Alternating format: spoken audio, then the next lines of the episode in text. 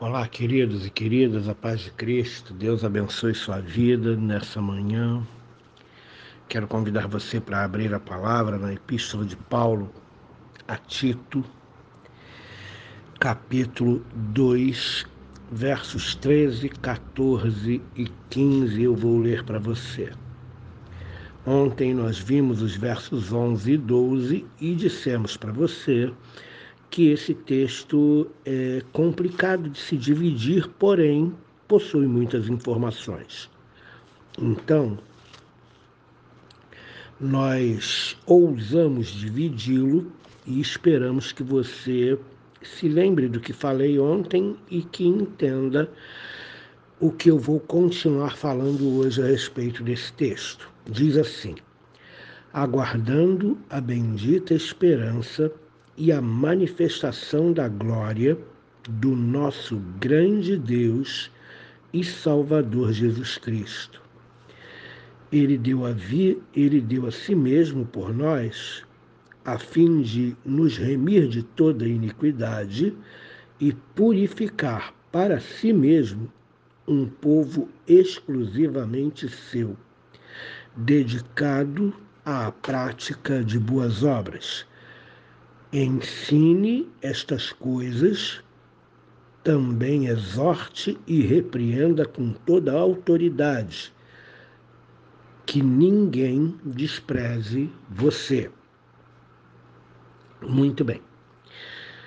Ontem nós falamos sobre o presente, sobre hoje, né? Como a graça nos instrui, trazendo salvação a todos os homens como a graça nos educa para que nós sejamos capazes de renegar as paixões mundanas, aos sentimentos mundanos, às reações violentas e vivermos uma vida de forma sensata, justa e piedosa. Então, Paulo fala sobre uma prática de santidade no nosso presente, foi o que eu disse ontem. Hoje, ele enfoca o futuro,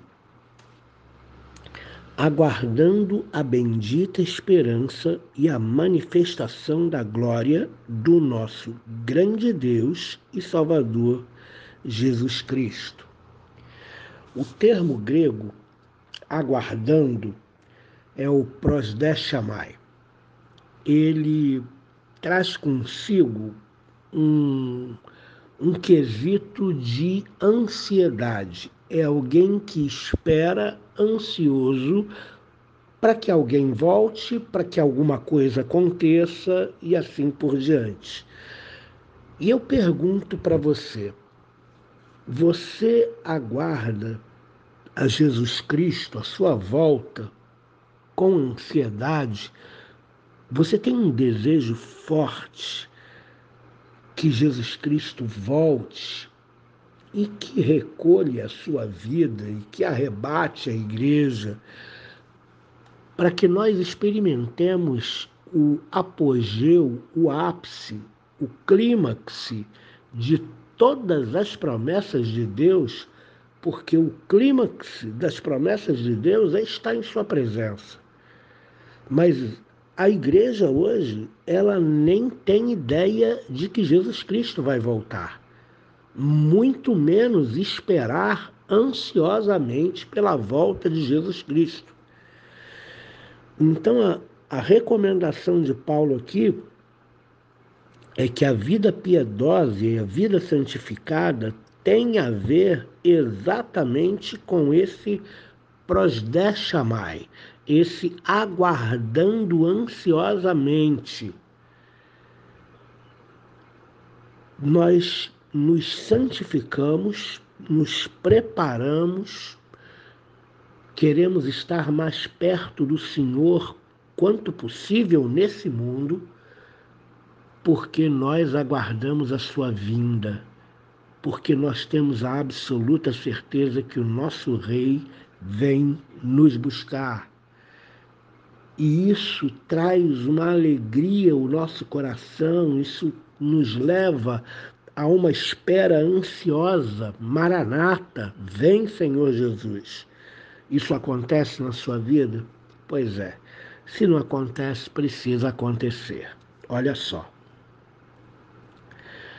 Uma vida é, que vive assim, sem organizar-se, desastradamente.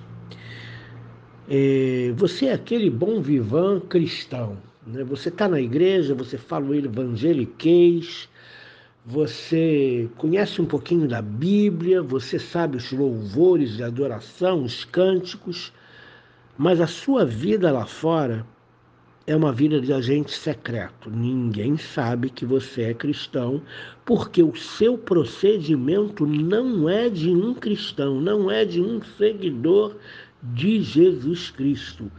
Vivendo uma vida assim, você está absolutamente afastado de Deus. Agora, o contrário é verdadeiro. Quando você busca a presença de Deus, você tem um tempo de oração todos os dias, você tem um tempo com a palavra todos os dias, você coloca a sua vida nas mãos de Deus e sabe que de fato ela está nas mãos de Deus todos os dias, você tem a sua vida mudada, você tem o seu comportamento mudado porque a comunhão com Deus muda o nosso coração, a comunhão com Deus muda a nossa visão, muda a nossa mente, muda as nossas perspectivas. Então, o seu comportamento é alterado quando você se aproxima de Deus. E quando nós nos aproximamos de Deus, nós experimentamos da Sua presença, nós queremos estar cada vez mais perto dele. Então é simples o fato de você viver uma vida santa e ter uma correspondência com uma esperança de que Jesus vai voltar e que você tenha assim essa esse aguardo ansioso, essa espera ansiosa por Jesus Cristo. É natural, uma coisa leva a outra. Você se aproxima de Deus, você é, se santifica, você é, ganha poder espiritual para renegar a impiedade, para é, eliminar os vícios pecaminosos da sua vida e cada vez mais você vai andando reto, cada vez mais você vai andando em direção a Jesus Cristo. Então é natural que você o aguarde, é natural que você tenha uma ânsia pela sua volta. Mas quem vive vida dupla, mas quem vive vida é, não verdadeira na presença de Deus, essa pessoa nem sabe que Jesus Cristo vai voltar. Agora, ouça o que eu vou te dizer. Quando você é,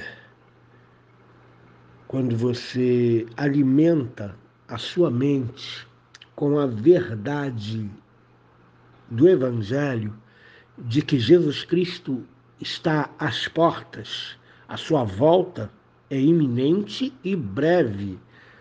Quando você alimenta a sua mente com essa verdade, você então é levado a preparar a sua vida. Você é levado a aproximar-se de Deus, você é levado a santificar a sua vida por conta dessa doce expectativa de que Jesus está às portas, e é verdade, está mesmo. Então, reparem, nós vivemos uma vida santa, cada vez mais nos aproximando de Jesus Cristo, parecendo com Ele, e nós vamos terminar numa espera ansiosa pela Sua volta. Quando nós alimentamos a nossa mente com a verdade de que Jesus Cristo está às portas, essa expectativa santa sobre a volta de Jesus ela nos leva a olhar para nós mesmos e ver as incorreções da nossa vida e nós começamos a arrumar a nossa casa, nós começamos a reparar a nossa vida. Então a santidade leva a, leva a espera ansiosa pela volta de Jesus e a consciência da espera ansiosa pela volta de Jesus nos leva à santidade. É um caminho recíproco.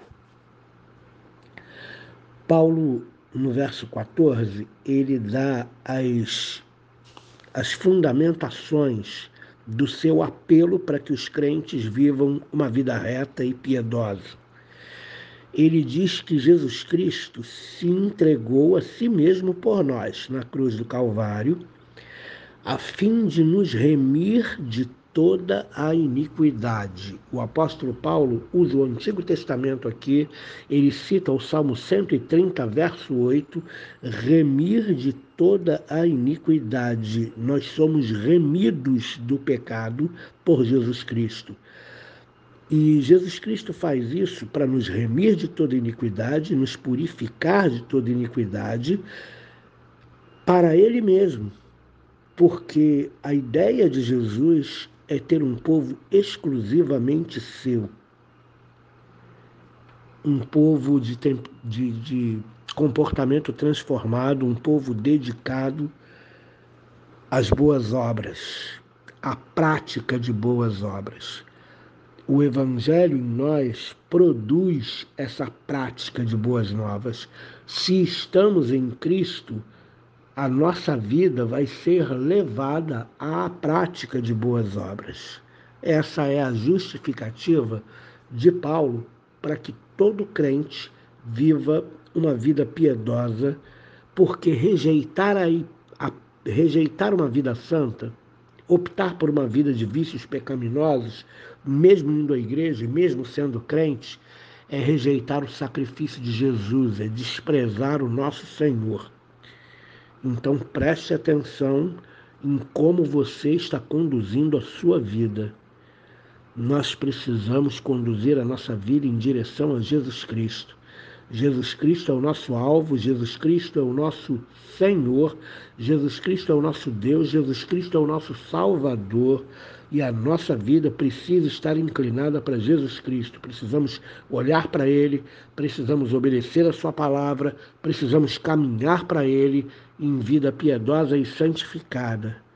E essa vida piedosa e santificada nos leva à prática de boas obras com a prática de boas obras, nós mostramos às pessoas o que Jesus Cristo fez dentro de nós, no nosso coração.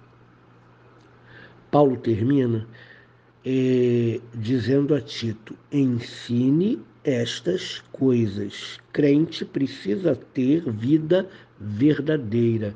E essa vida verdadeira, ela tem de se manifestar através de uma santidade, de uma vida piedosa no coração que produz externamente boas obras, comportamento positivo. Em outras palavras, vou dizer para você na prática: se você é filho, seja um bom filho, seja um filho obediente que cuida dos seus pais. Isso é prática de boas obras. Se você é um marido, Trate a sua mulher com carinho, com muito amor, com muita decência, com muito cuidado. Proteja a sua mulher, cuide dela na alegria, na tristeza, na doença ou, ou, ou na saúde, como você prometeu um dia no altar.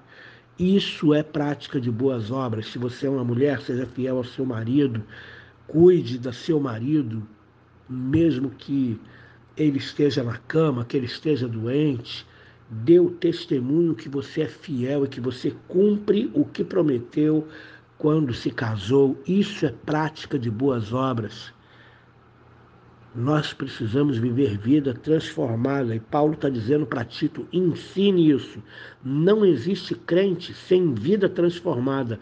Não, não existe crente que não seja santificado no seu coração com uma vida piedosa que o leve à prática de boas obras ele também ele diz, exorta e repreende com toda a autoridade, porque os cretenses eram pessoas complicadas, de comportamento complicado. Então Paulo diz, exorta e repreende com toda autoridade, que ninguém despreze a sua orientação.